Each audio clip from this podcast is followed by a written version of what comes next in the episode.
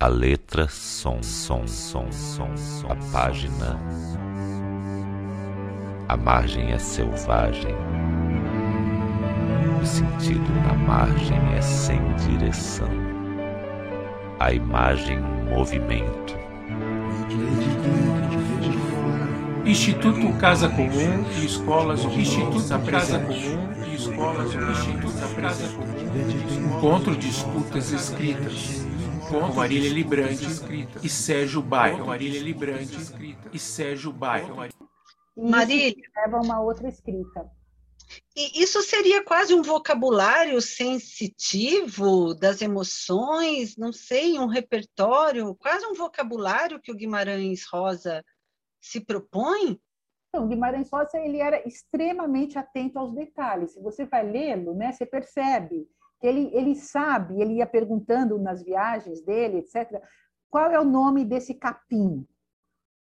Como que eu descrevo a cor e o tom do verde claro, do verde escuro, do verde amarelo, do verde não sei o quê? Qual o nome dessa flor, dessa... Ele vai fazendo listas, listas, listas, listas, listas, né? De extrema observação ao momento, aonde ele está ali, né? E depois anotava e depois escreve. Então, sem dúvida, é um vocabulário, né? Que se vai, vai criando. Legal. Então, vou passar para o Emílio. Esse processo né, da, dessa criação instantânea, ele me levou muito a mergulhar quando eu comecei a escrever poesia, né, desde a minha adolescência e, e que quase que eu me obrigava a escrever todos os dias e escrever de uma forma instintiva. Né? Eu me dava ao, ao deleite, né? Dava assim, a ideia de mergulhar numa emoção, seja ela qual fosse, Podia ser uma paisagem, podia ser alguém, podia ser uma notícia, podia ser algo que estivesse, de uma certa forma, me impactando ou mesmo me pressionando a usar a escrita como uma necessidade. E durante muito tempo eu fiz isso. Fazia isso diariamente, às vezes duas, três vezes ao dia. Depois você vai criando esses cabelos brancos da vida e acaba as atividades de ofício, as formações e, e as tribulações que a gente vai amarrando a gente, né? Aí a gente vai deixando e começa a fazer uma poesia da mesma forma, mas com um certo cuidado. Né? Talvez por essa cobrança de você né, se autodeclarar poeta e, ao mesmo tempo, se cobrar um poeta talvez mais é, trabalhado. Né? Depois eu me questionei também sobre isso e voltei a fazer da forma que sempre fiz.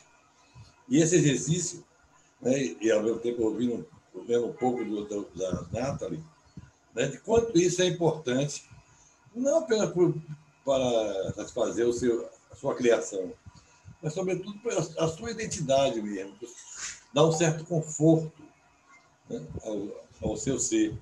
Esse que muitas vezes é estranho, né? A gente acha que sabe quem é, mas de repente, em algum momento, a gente percebe que não é bem assim. E é isso que me tem deixado assim, um tanto, um tanto bastante, bastante impressionado com você se redescobrir a partir de qualquer coisa. Né?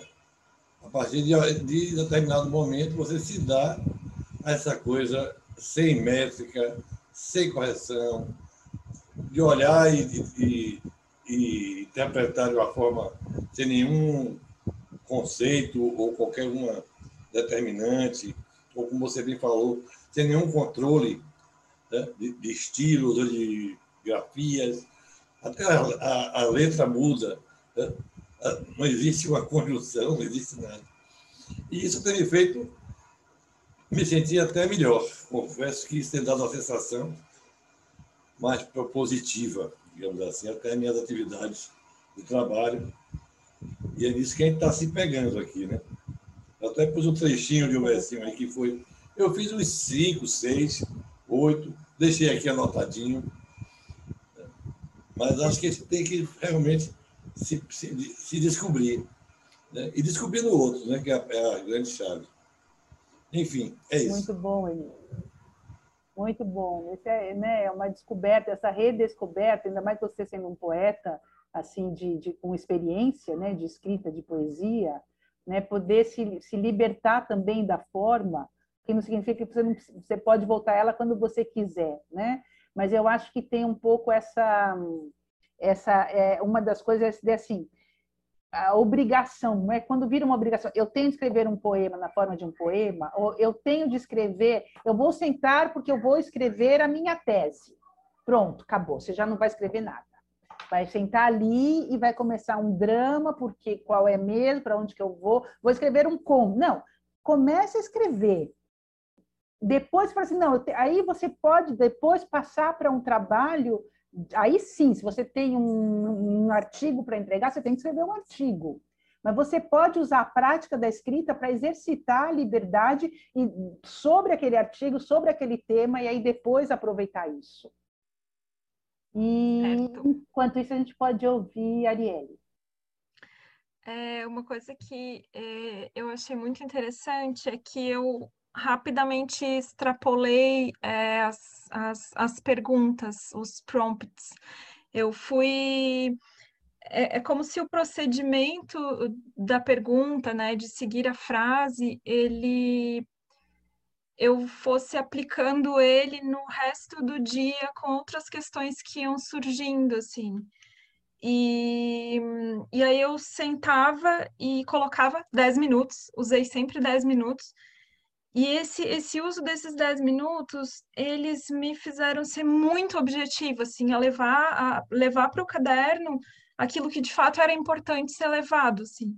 E aí eu fiquei impressionada como vários processos mentais ou emocionais, ou enfim, questões se desenrolaram, se desembaraçaram rapidamente, assim, com, como se é, fosse muito importante saber a pergunta certa a ser feita, assim, né? E isso me impressionou bastante. É... E a, a, relatividade desses 10 minutos, assim. Passou, pass, passava. Fala. Não, continue, continue, Ariel. É, passava muito rápido, mas ao mesmo tempo, é, como tinha essa urgência de colocar o que era importante, porque eram só 10 minutos, parecia que esses 10 minutos abarcavam um mundo, assim. Que legal, que, que, boa experiência. E você, você buscou, você disse que usou aquelas frases, mas você buscou outras também, né? É, porque eu, eu, eu, eu comecei com elas, mas logo eu me vi faz, me fazendo outras perguntas e colocando outras questões, e daí eu ia lá e escrevia, assim, né, para responder sobre outras coisas, e foi incrível, foi incrível, assim. Que bom, que bom. Eu acho, eu acho muito bonito ver esse, esse entusiasmo, esses depoimentos, né, porque a gente eu acho que a gente vai, vai se, essa coisa de se descobrir, né? Uma das coisas que eu escrevi essa semana que eu gostei, que foi uma descoberta para mim mesma, assim, fazendo essa prática de escrita, tentando uh, descrever detalhes de coisas, era assim, nossa, quando a gente escreve, na verdade a gente nunca está sozinho.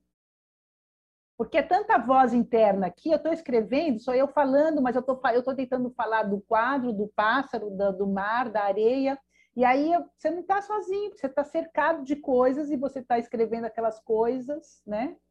Então, são descobertas que vão, ou questões, como você disse, que vão surgindo, que você nem imaginava, né? Que de repente aquelas questões estavam aí presentes e aí vão, vão resolvendo coisas na vida, né? Então é muito legal essa essa, eu acho que é uma verdadeira democracia da escrita, né? Uhum, é muito sim. muito liberador isso. Que legal. Que bom. E a gente é, tem falado bastante do Guimarães Rosa, né? Eu tenho uma história, é, talvez, talvez vocês conheçam, que eu não sei exatamente onde está essa história, mas é, numa disciplina de literatura nós estudamos um poema do Carlito Azevedo que se chama Limpeza do Aparelho. E essa expressão limpeza do aparelho ela, ela, né, segundo as histórias que a gente ouviu na aula, ela, ela era uma expressão usada pelo Rosa. É, no, no, no, trabalho de escrita dele, ele sentava e primeiro ele é, escrevia tudo, tudo, qualquer coisa, fazia a limpeza do aparelho como se a mente fosse esse aparelho que precisa ser tudo colocado ali E tá, depois que ele tirava tudo isso, né, sem, sem se preocupar com correção, com julgamento, tá, daí ele estava pronto, então, para escrever de modo, né, mais é, organizado, enfim. É, achei bem interessante isso, assim. Muito, muito, porque também tem um outro processo que começa a aparecer, que é, por exemplo, é, eu nunca escrevi nada que fosse, por exemplo, ficção, né? Sempre escrevi ensaios acadêmicos, estudos literários e tal. E, de repente, eu tenho deixado, às vezes, a mente seguir sem controle, né? E aí eu vou deixando as imagens surgirem, eu falo, nossa, onde é que eu, eu não tenho a menor ideia de onde que eu estou indo? E umas imagens meio surreais, aí começa a aparecer umas coisas meio malucas, né? Que em geral a gente não deixa sair. Você fala, nossa, se eu seguir por esse caminho, talvez eu consiga entender a mente de um ficcionista, por exemplo, que eu nunca consegui entender. Como é que consegue, né, ir entrando em outros mundos, em outros personagens e tal. E isso com pouquíssima prática de, de, de prática de escrita de, nessa, nessa prática que a gente está fazendo aqui, né? Continua no próximo episódio.